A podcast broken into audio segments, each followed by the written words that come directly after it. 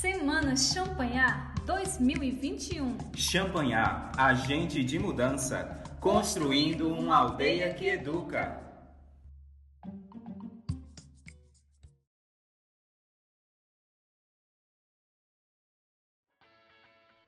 Olá, bem-vindo ao quarto episódio do podcast da Semana Champanhar 2021. E hoje o tema é Aldeia que Transforma, que está lá no nosso texto base.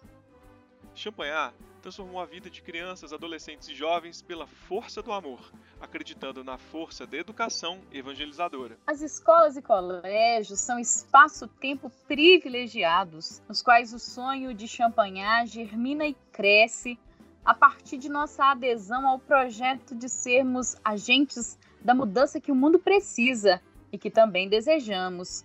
Mudança que conclama a uma ética do bem viver. Tânia, e sabe quem que a gente convidou para conversar com a gente hoje?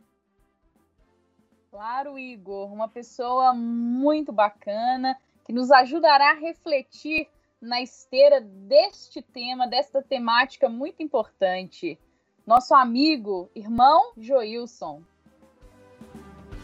Irmão Joilson de Souza Toledo integra a comunidade marista do Rio de Janeiro e está no Conselho Provincial.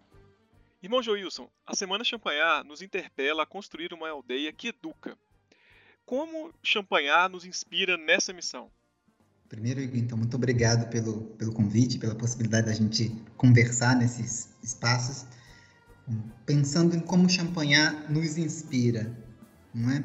Talvez a primeira questão que nós podemos dizer, primeira coisa que nós podemos trazer como inspiração de Marcelino de Champagnat, ao pensar uma aldeia que educa, é que Marcelino Champagnat foi alguém que viu uma situação, sentiu, se permitiu tocar por essa situação e construiu respostas para ela. Porque muitas vezes nós ficamos nos nossos discursos, nos nossos espaços, e ainda mais às vezes nos discursos, nos espaços virtuais, se apresenta pontos de vistas e esses pontos de vistas não se constroem, não se tornam realidade. Nós aprendemos com Marcelino de Champagnat um cristianismo prático, que se ocupa mais em ações do que com os discursos.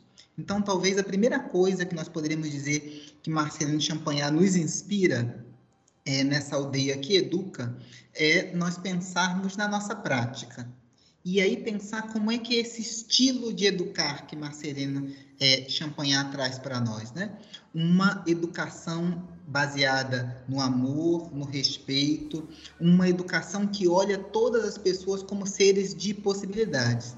É, o Papa Francisco trouxe para a gente uma, uma carta, né, a Fratelli Tutti, que começa com essa provocação de que todos somos irmãos. Então, a primeira coisa aí que Francisco traz para a gente, e que também é Champagnat, eu acho que traz para nós, é nós pensarmos essa relação que estabeleço com o outro, que é uma relação a partir de igualdade. Se nós olhamos esse outro como sujeito de direitos. Né? Pensar uma aldeia que educa é a gente pensar também a educação enquanto direito de todos. Né? Não, se, não se oferece algo porque nós somos bons, nós não fazemos o que fazemos porque nós somos bons ou porque nós somos generosos.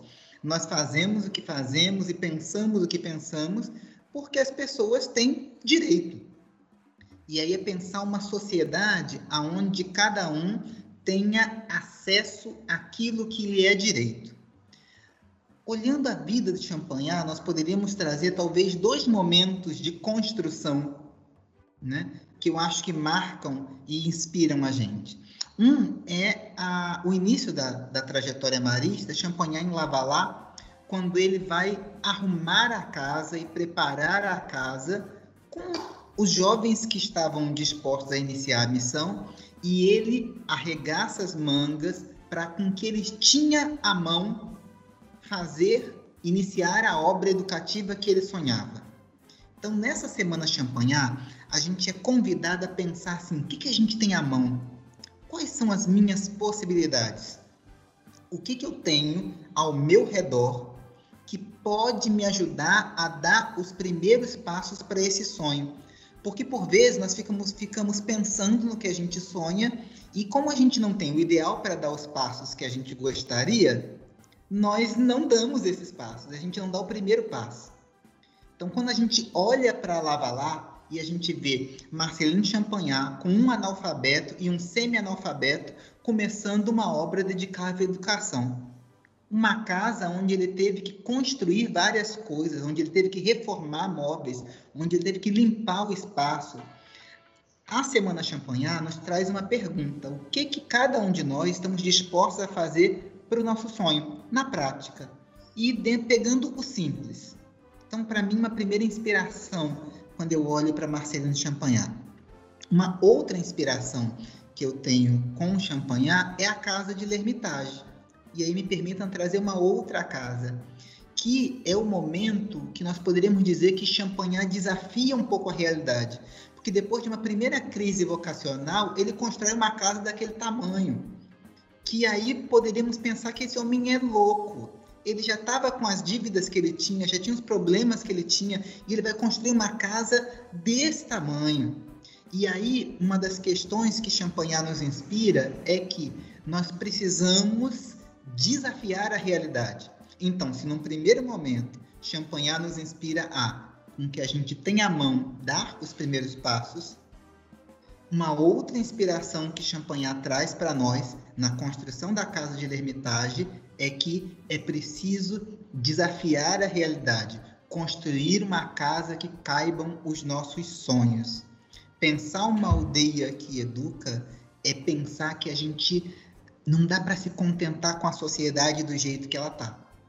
É preciso repensar as coisas e preparar o caminho para os sonhos da gente. Se a gente for a toda a história de Champagnat, nós o vemos preparando o caminho para o seu grande sonho.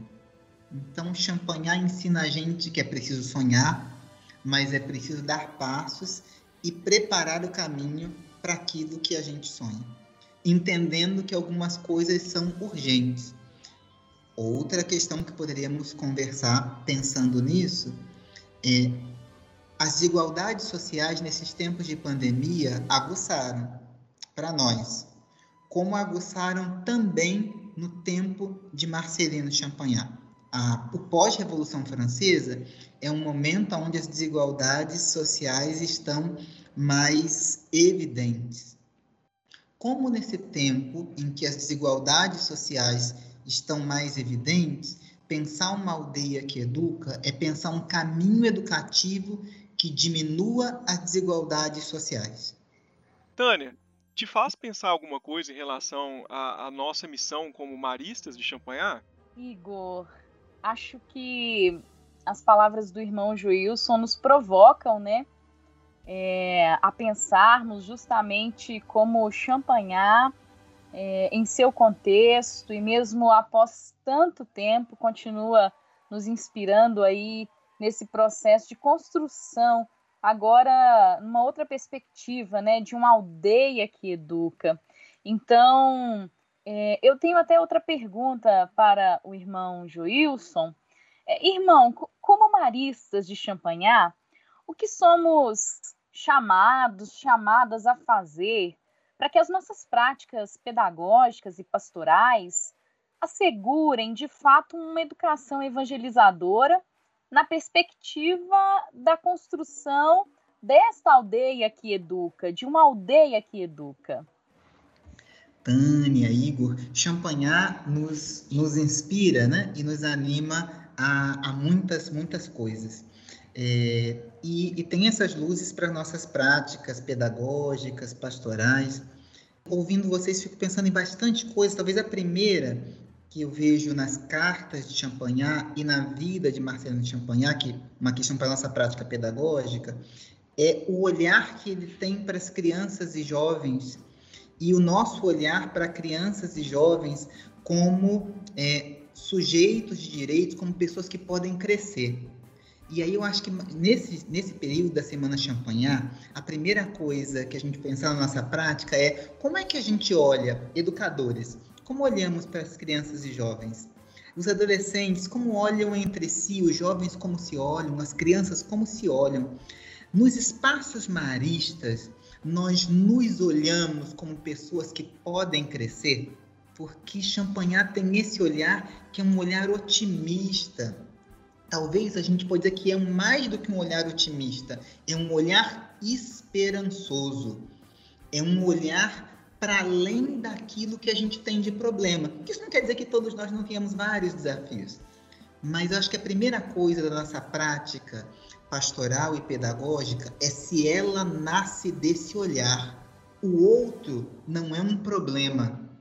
Dentro de um processo de um olhar marista, uma criança, um jovem, um adolescente nunca é um problema. Deus nos fala neles. E aí a gente precisa ter. Primeira coisa para mim é essa dimensão da, da prática.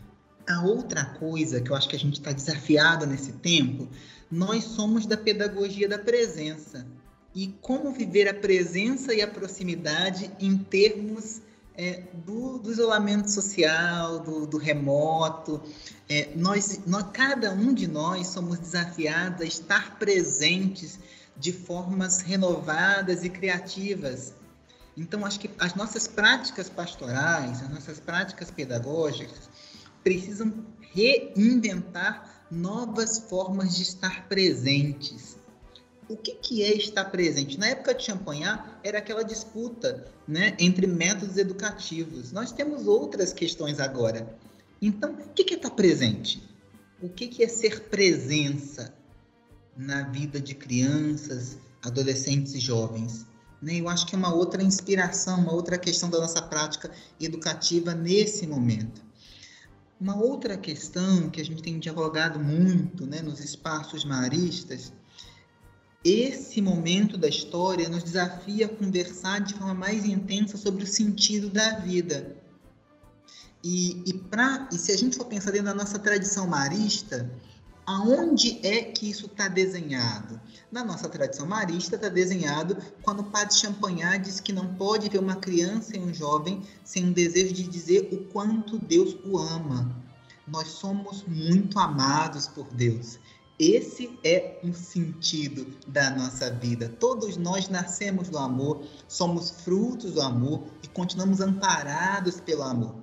E as práticas educativas maristas todas elas, práticas educativas e pastorais, têm na sua raiz o desejo de que crianças e jovens sintam. Não, aí vem uma questão, não simplesmente saibam, porque o saber é uma coisa e o sentir é outra. Crianças e jovens sintam, experimentem o sentido da vida e que Deus os ama. Aí eu responderia a questão de vocês fazendo junto com vocês uma pergunta. Como as nossas práticas pedagógicas e pastorais podem ajudar crianças e jovens e adolescentes a reconhecer, ou melhor, a construir o sentido das suas vidas nesse tempo que nós vivemos, nesse tempo de tantas perdas? O que, que é entender o sentido da vida nesse momento. Uma outra questão ligada a essa, que é uma questão ligada a uma, uma, uma prática muito marista, que é a dimensão do cuidado. Toda prática pastoral e pedagógica, ela precisa ter como base o cuidado. Não é porque as crianças e jovens são obrigadas, não é porque nós queremos, mas essas práticas nascem do desejo de cuidar. Então, na sua trajetória de vida, toda criança e todo jovem tem o direito de se sentir amado e cuidado. E aí nós podemos nos perguntar dentro disso: como é que as nossas práticas pastorais e pedagógicas, de sala de aula, de catequese, de PJM, todas as nossas práticas, como elas são sinais do cuidado que nós temos pelas crianças e adolescentes e jovens. Como eles vão não se sentir nesse tempo obrigados. Eu sou obrigado a isso, eu sou obrigado a assistir essa aula. Mas como eu vou sentir essa aula como um sinal de cuidado que essas pessoas e essa instituição têm por mim? Então, essa, essa maneira de lidar, de, de ser uma. de pensar o processo educativo como uma prática de amor e de um amor que transforma a gente e a sociedade, precisa marcar aquilo que nós somos e nós fazemos, em especial nesses tempos que nós vivemos. Muito provocativo, né, Tânia?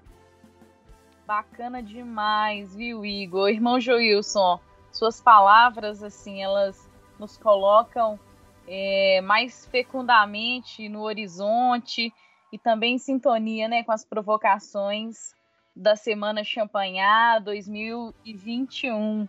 Suas palavras iluminam assim e são muito fecundas nesse momento em que nós estamos de fato mergulhados, né, na busca do conhecimento, do aprofundamento desse carisma tão bonito que que Marcelino Champagnat nos deixou, né?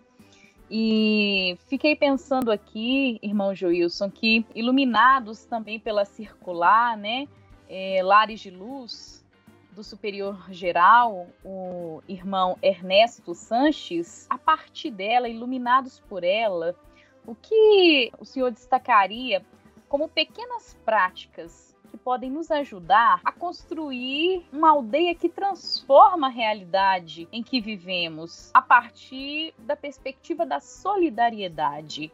Ô, Tânia, obrigado pela, pela pergunta a circular do irmão Ernesto ela é inspiradora, né? E olhando, retomando a circular, penso que a gente pode trazer algumas coisas para a nossa conversa. Uma delas é pensar, porque acho que a circular, quando fala de, de lares, de luz, ela está falando de convivência, e aí a gente pode pensar e começar falando das nossas relações.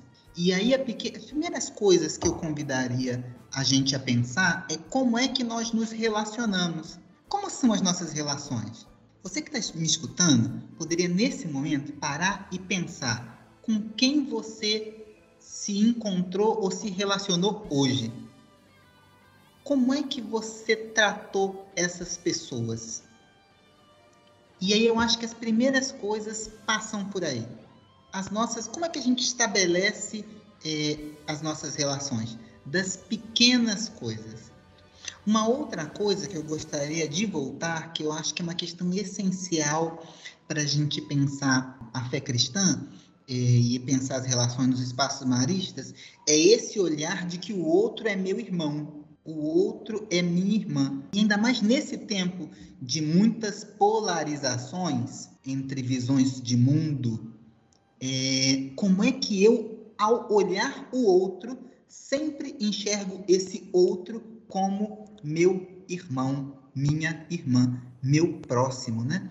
O Evangelho diz para a gente que o próximo é aquele que precisa de mim e não aquele que eu quero estar do lado dele. Então, as pequenas, outras pequenas questões é a gente se pensar como é que, como é que vai o meu olhar eu vejo o mundo completamente polarizado em espaços que não podem construir diálogos, ou eu enxergo o outro como meu irmão. E às vezes como meu irmão, como irmão do qual eu discordo, mas o outro é meu irmão.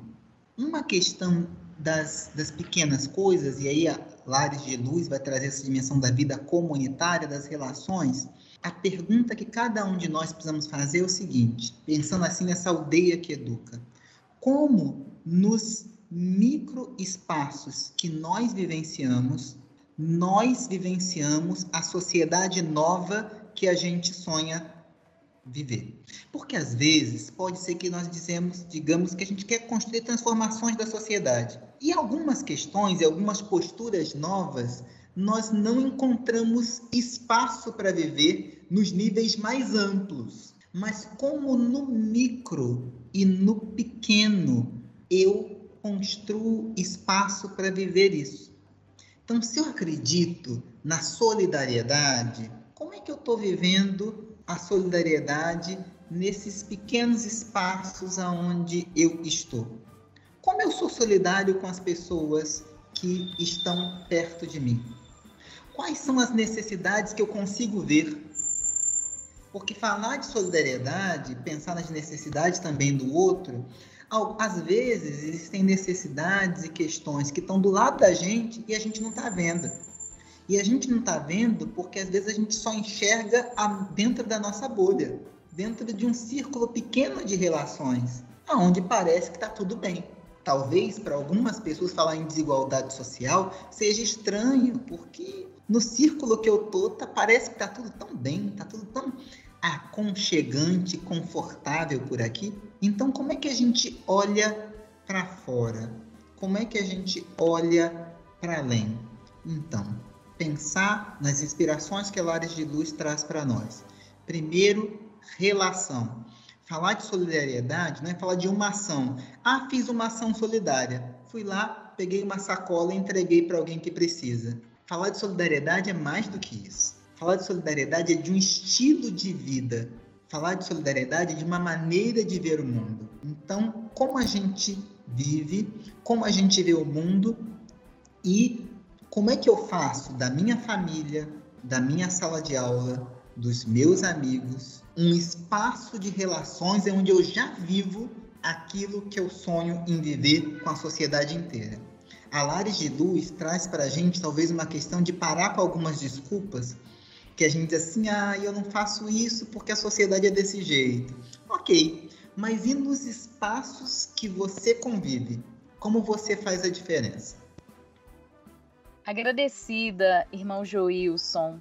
Fico pensando também, Igor, que essas relações, né, que precisam ser pautadas aí de fato pela ética, valorizando a dignidade humana, né, os laços fundamentados na empatia, na fraternidade é, e na solidariedade, como enfatizou muito bem né, o irmão, esses, esses mesmos sentimentos, posturas precisam ser cultivados em relação ao nosso lar comum, né? Ou como diria o Papa Francisco, a nossa casa comum. Por isso que o cuidado das nossas relações é também um cuidado com a própria terra, né, com esse planeta no qual habitamos, qual compartilhamos espaços. Muito obrigada, irmão. Pois é, Tânia, estava pensando aqui, teve algo que ele falou aqui que foi muito forte, né? Pensamento revolucionário, de certa forma, né? O que o, o meu próximo é aquele que precisa de mim, né? não é aquele que eu quero, não é aquela pessoa que eu gostaria que fosse, ou aquela pessoa com a qual eu já tenho afeto, mas é aquele que precisa de mim. É, irmão Joilson, muito obrigado pelas palavras aí, acho que ajuda a iluminar muito, muito mesmo é, essa semana Champanhar.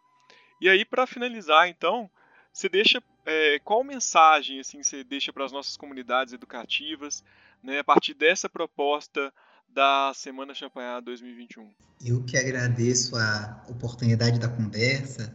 Tânia, Igor, é sempre bom a gente conversar, ainda mais conversar sobre as inspirações do, do Padre Champanhar.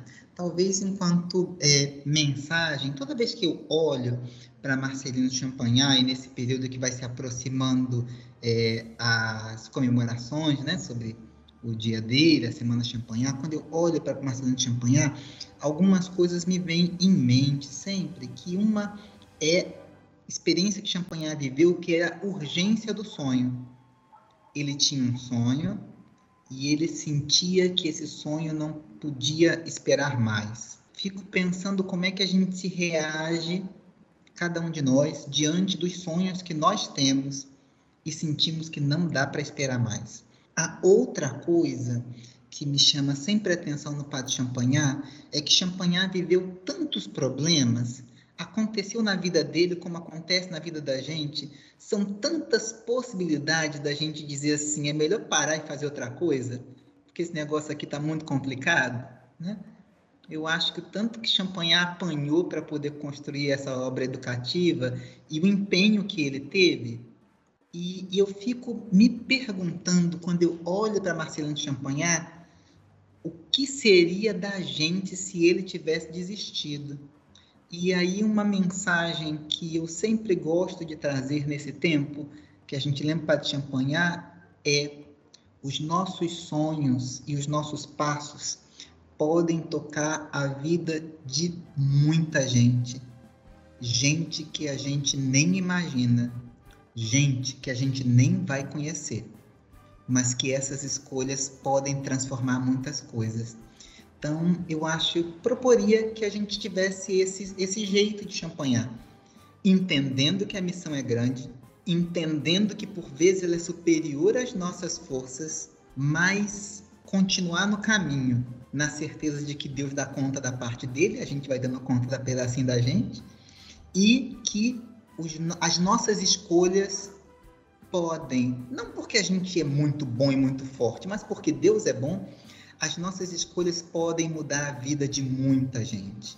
E quando você pensar em desistir, pensa assim: que seria de mim se o Padre Champagnat tivesse desistido?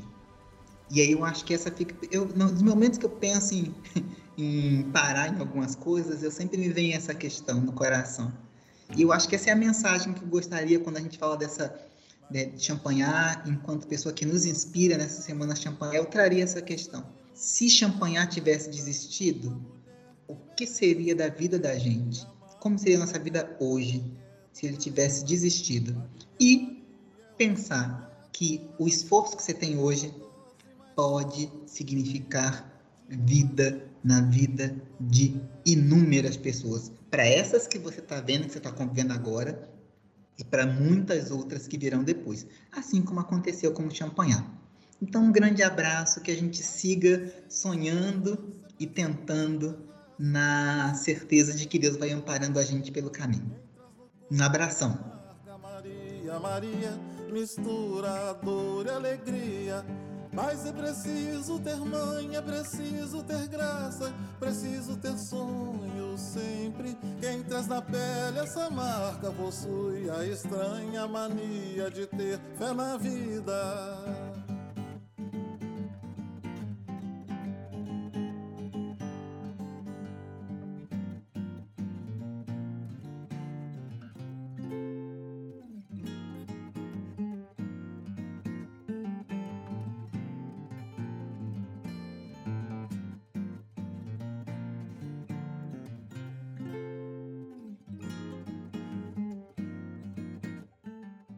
Para você que está nos ouvindo, esse foi o nosso quarto podcast da Semana Champanhar. Champanhar, agente de mudança, construindo uma aldeia que educa. Conecte-se conosco na aldeia que educa e transforma a realidade, pautada por valores humanos, cristãos e maristas, e em sintonia com todas as pessoas e grupos que promovem a amizade social e o respeito e o cuidado para com o ser humano e a casa comum sempre. Quem traz no corpo a marca Maria, Maria, mistura a dor e a alegria. Mas é preciso ter manha, é preciso ter graça é preciso ter sonho sempre. Quem traz na pele essa marca possui a estranha mania de ter.